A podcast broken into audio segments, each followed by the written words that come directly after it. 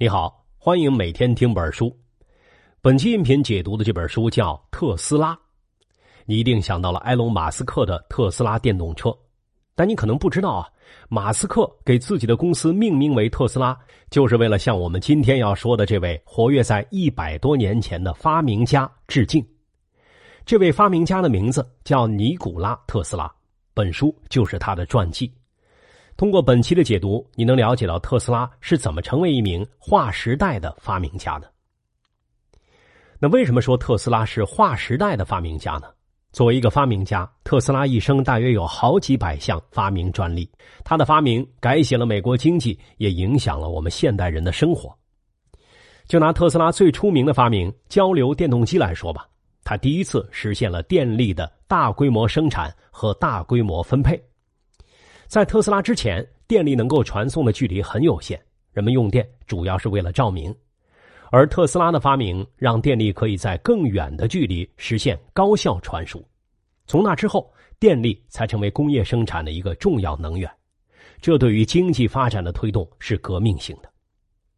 再比如，他在无线电方面的创新想法，让他成为收音机、电视机、电话甚至智能手机的奠基人。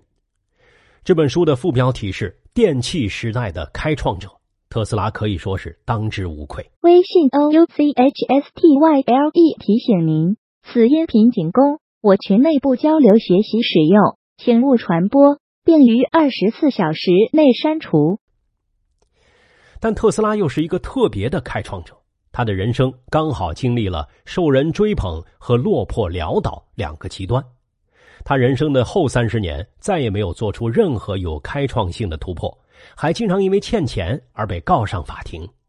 这位天才发明家是怎么做出了那么多伟大的发明，又做错了哪些事，才落得最后的落魄下场呢？市场上关于特斯拉的传记有不少，但是这些传记几乎是一边倒的褒奖。这些书或者是浓墨重彩的描述他古怪的个性，或者执迷于渲染不知真假的神秘故事，很少有书能回到本质，也就是特斯拉的发明过程上来，客观分析他作为一个发明家是如何成功，后来又是如何失败的。而挖掘特斯拉的发明经验，正是这本传记独特的地方。这本传记的作者伯纳德·卡尔森是美国弗吉尼亚大学的工程与社会系教授，同时也是历史系教授。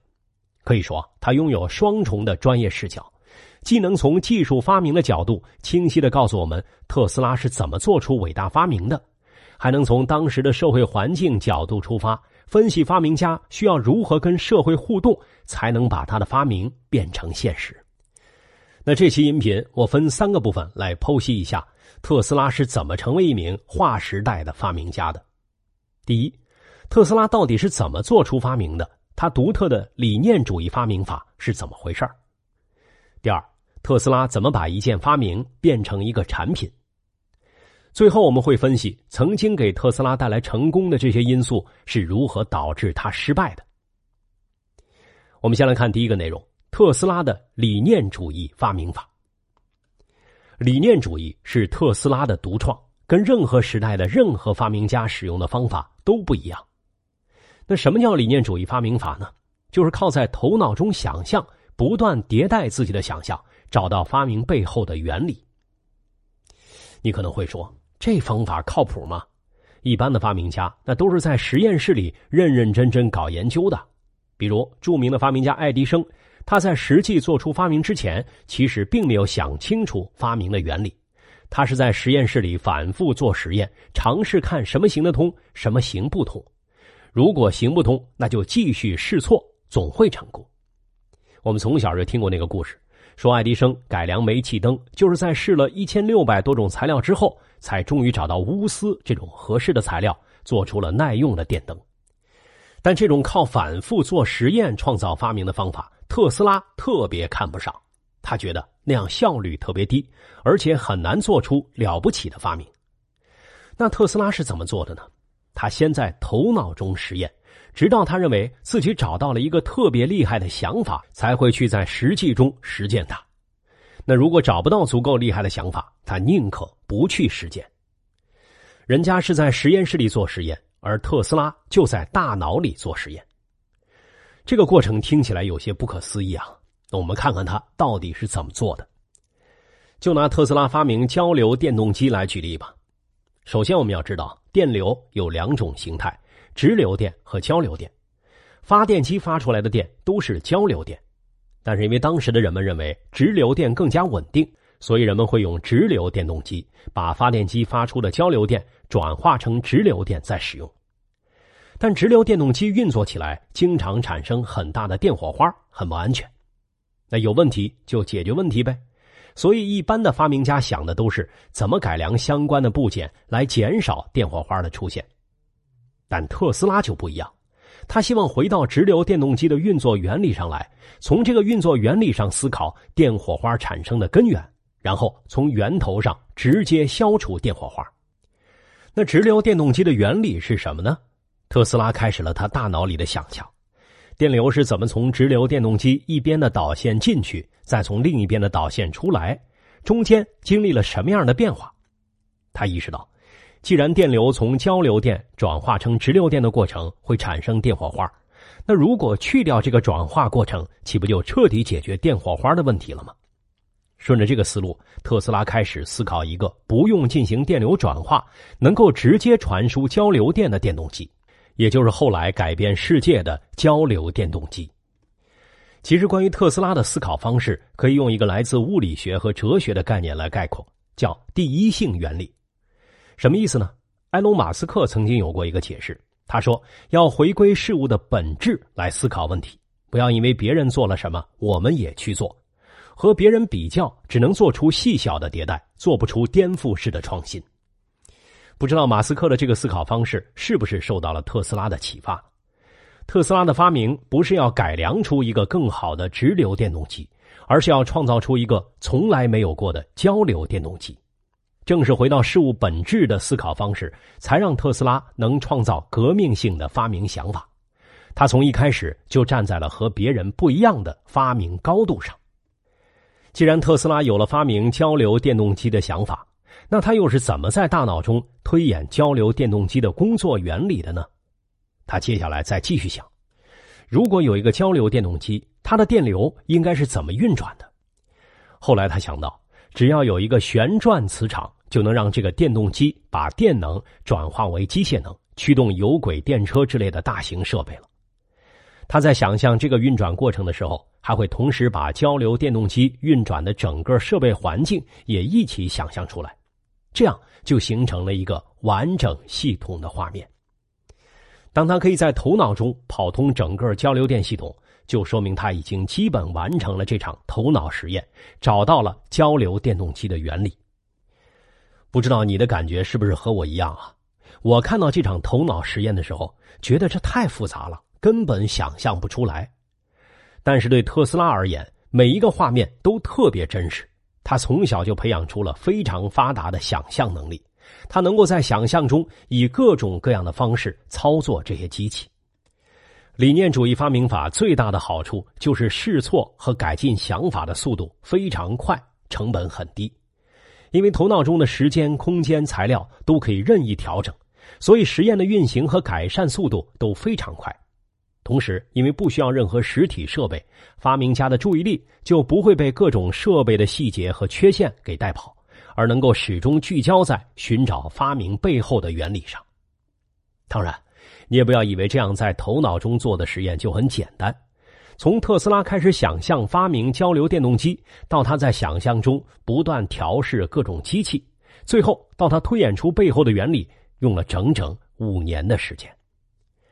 这就是我们讲的第一个部分：特斯拉到底是怎么做出发明的？那就是理念主义发明法。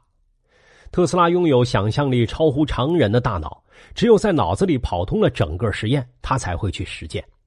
当特斯拉带着头脑中的产品蓝图，真正到实验室制作交流电动机时，就好像带着地图去寻找宝藏，不用走弯路，直奔目标而去。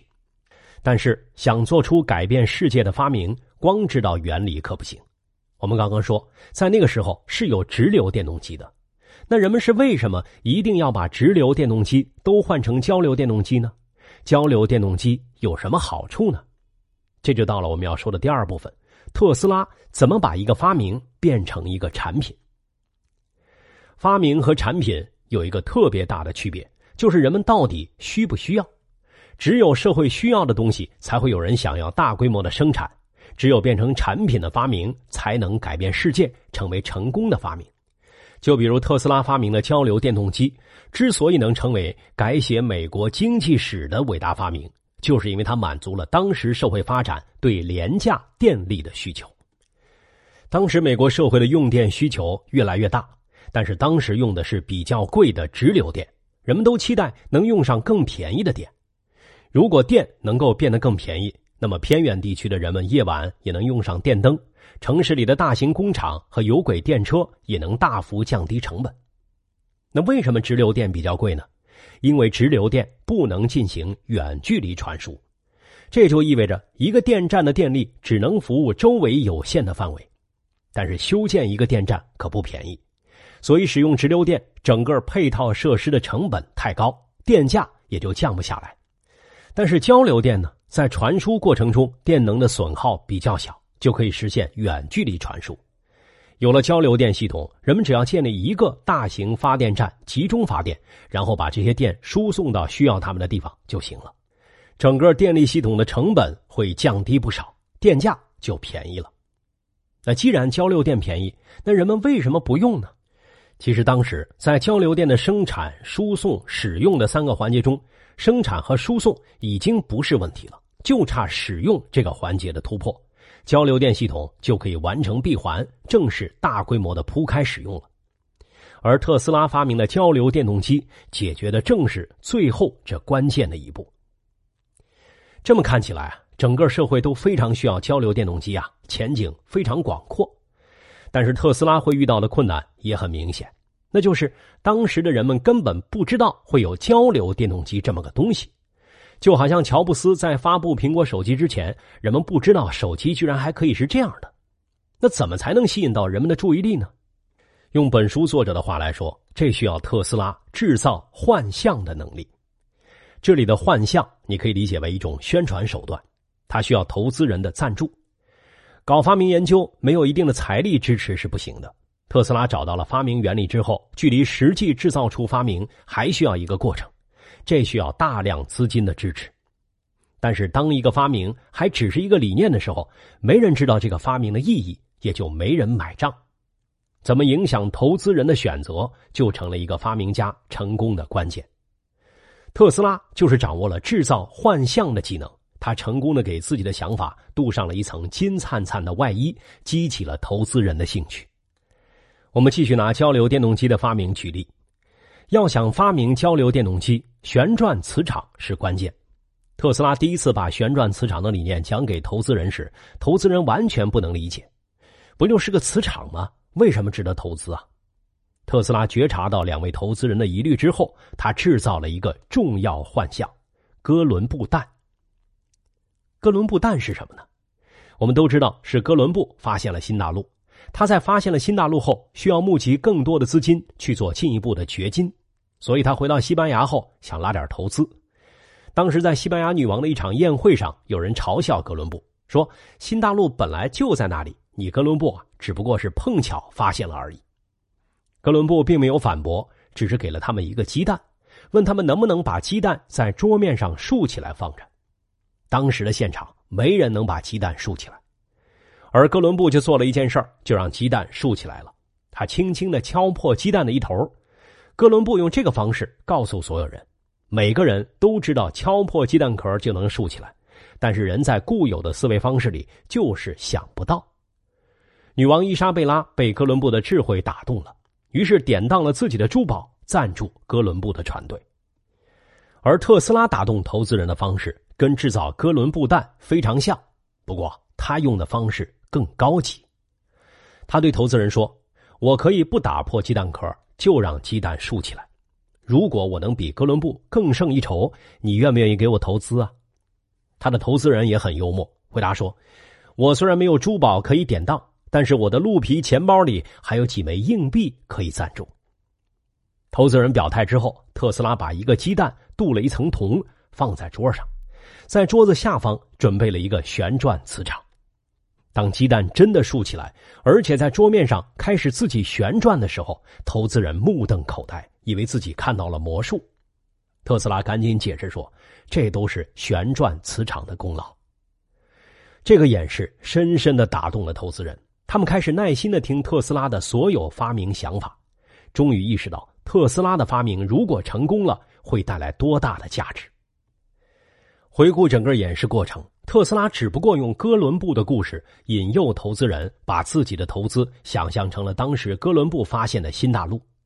如果投资人支持了他进一步的实验，也能够像西班牙女王一样获得巨大的回报。从那时候起，特斯拉开始明白，发明家需要具备制造幻象的能力，只有成功吸引别人的目光，才能得到更多人的支持。很快，在两位投资人的帮助下，特斯拉开始制造自己的第二个幻想。他把自己包装成了一颗冉冉升起的明星。原来的特斯拉只不过是一个来自偏远地区的年轻电器技师，人们很难相信他能做出多么有前景的发明。而包装后的特斯拉俨然成为了全美著名的电气工程师。他们是怎么包装特斯拉的呢？首先，他们想办法让美国电器行业公认的专家认可了特斯拉的发明想法，而且公开赞许特斯拉的成就。又举办了特斯拉专利发布会，邀请多家著名周刊的编辑参观实验室。一时间，几大主流媒体都报道了特斯拉的发明。这场造星活动的高潮是特斯拉在美国电器协会上的一次演讲。美国电器协会相当于行业最权威的机构。他的演讲抓住了整个电器行业的注意力，获得了巨大的成功。美国所有主要的工程期刊都转载了他的演讲。就这样，在短短两个多月的时间里，特斯拉从一个无名小卒成了一个著名的电气工程师。接下来，他们再去找电器制造商销售专利的时候，就容易的多了。毕竟，在大多数人的想象中，一个著名的电气工程师的发明总是更值得信赖嘛。回顾这个造星的过程，特斯拉的伟大发明是起点，专家的背书是关键。这个幻象终于让他成功获得了和电器制造商谈判的筹码。当时的电器制造商都看到了特斯拉发明的巨大潜力。最后，美国著名的电工设备制造企业西屋公司用高价购买了特斯拉的发明专利。几年之后，西屋公司就获得了举世闻名的尼亚加拉水电站的合同。后来，尼亚加拉水电站的交流电系统不仅实现了对一个城市的供电，甚至实现了对整个纽约州的供电，这是之前直流电系统完全无法想象的。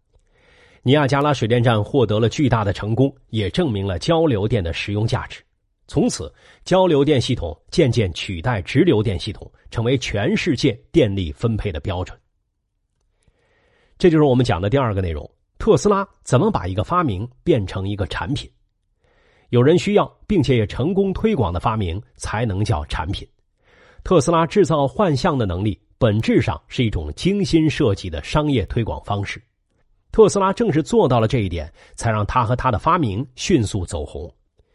从此，特斯拉很倚重这种制造幻象的能力。每当自己找到了新的发明理念，他就会制造哥伦布蛋一样的魔法实验。并且运用媒体的舆论为自己推广造势。这样看起来啊，特斯拉应该对怎么推广发明的流程非常熟悉了。那为什么后来他还会变得非常落魄呢？为什么神话没有再继续呢？接下来我们来看最后一部分：曾经造就特斯拉成功的因素如何导致了他的失败。理念发明法应该是特斯拉引以为傲的发明方法了，但他。也是导致特斯拉神话不再继续的原因。我们知道，特斯拉的理念主义发明法都是在头脑中做实验。这个方法的好处是，发明家可以大胆想象，不拘泥于外在条件。但理念终归是理念，想要把理念变成现实，还需要把发明变成可用的产品。特斯拉在后来的无线电力的发明中，始终没有把头脑中的实验转化成现实中的产品。特斯拉为什么会成为行动上的矮子呢？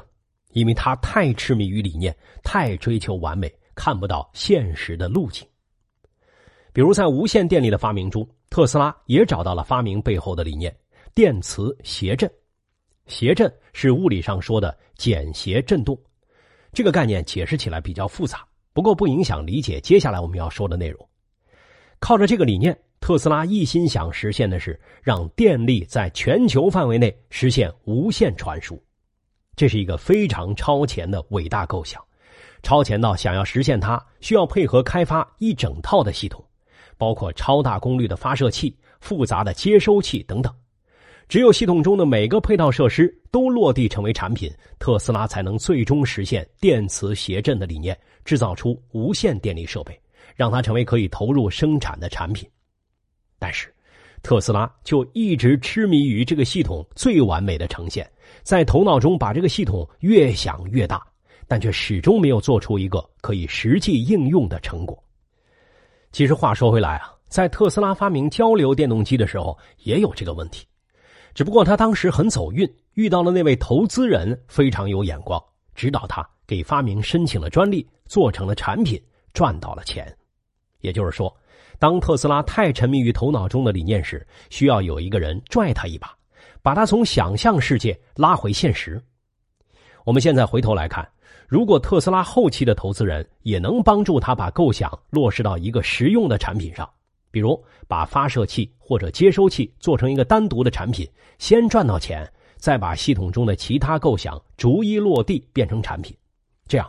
投资有了回报，就可以一步步把最终构想变成现实。也许特斯拉会再次获得巨大的成功。遗憾的是，那个能拽他一把的投资人，在特斯拉想象无线电力系统时已经去世了。俗话说“祸不单行”，在特斯拉人生的后三十年里，不止被理念发明法拖了后腿，连制造幻象的能力都用不好了。在无线电力中，特斯拉没造出一个实际的产品。但他却花了大量的时间用来制造夺人眼球的实验，还在大众媒体上做了很多夸张的预言。这虽然让他一开始快速抓住了投资人的注意力，获得了丰厚的投资，但当他无法按约定的时间拿出实际的发明成果时，就算他依然不断制造迷人的幻象，投资人还是放弃了他。就连曾经给他做过背书的行业专家们，也都不再看好他，认为他徒有其表，华而不实。于是，特斯拉在众人眼中不再是一个值得信赖的电气工程师，反而变成了一个行业小丑。没有了资金支持的特斯拉，更加无法完成它庞大的新系统。最后，特斯拉负债累累，甚至他用来做实验的铁塔也被人拆了，当做废铁卖掉抵债。你看，制造幻象的能力要想发挥作用，还必须有实际的发明作为基础啊。不过，我们回头来看啊，其实特斯拉用不好制造幻象的能力，还因为他忘记了一个成功产品的最基本的底层逻辑，那就是这个东西大家到底需不需要？在无线电力的发明中，特斯拉希望可以取消电线，利用大地作为导体，把电力传输到地球上任意一个地方。在当时，可能任何一个人听到这个想法，都会觉得这是天方夜谭。别说它能不能实现，就说当时的社会需求并不需要什么无线电力。在一九零零年的美国，电气工业已经建立起价值千万美元的行业规模，人们正在为有线电力的应用而欢欣鼓舞，整个行业的巨大潜力还没有得到完全的释放。这时，要让投资人放弃有线电力，选择投资巨大却又看不清未来的无线电力，显然是很困难的。特斯拉的想法太超前了。直到一百多年之后，人们才看到了无线电力的价值。二零一四年，美国麻省理工的科学家公布了一个发明，他们用无线电力传输技术隔空点亮了一个灯泡。这个发明被《时代周刊》评为了二零一四年年度最佳发明。要知道，一百多年前的特斯拉也曾经做过同样的实验，只不过那时没人相信特斯拉能成功。也可以说。特斯拉关于无线电力的想法超前于当时社会的需求，社会认识不到一项发明的价值，也就不会给予它成功的土壤，这成了特斯拉一生的遗憾。好，对特斯拉这本书的解读就到这里，接下来我们来总结一下重点内容。第一，我们讲了特斯拉独特的理念主义发明法，理念主义发明法就是先用想象力探索事物背后的规律，形成发明的理念，找到发明原理。它的特点就是在头脑中做实验，可以大胆假设，降低试错成本。第二，我们讲了特斯拉制造幻象的能力。好的发明不会自动传播。受益于第一次给投资人演示哥伦布弹的成功和媒体宣传的成功，特斯拉从此非常倚重这种推广发明的方式，用它来吸引投资人注意，获得投资。第三，我们讲了带来特斯拉成功的这两点，在没有做到的时候，如何带来了他的失败。最后，我还想说一点个人思考：从特斯拉的成功和失败中，我们看到，能做成产品的发明必须响应社会的需求。一旦发明超过了时代的需求和认知，就难以获得真正的落实和推广，无法发挥价值。可是，发明家只有不被现实拘泥，才能想出伟大的发明。根据第一性原理想出的发明，远超时代需求的可能性也许非常大。那发明家到底应该怎么平衡这些因素呢？怎么让自己在仰望星空的时候还能够脚踏实地呢？相信不同人会有不同的答案。但是有一点是肯定的，那就是像特斯拉一样的探索精神永远不会失落。以上就是这本书的核心内容，你还可以点击音频下方的文稿查收我们为你准备的全部文稿和脑图。恭喜你又听完了一本书。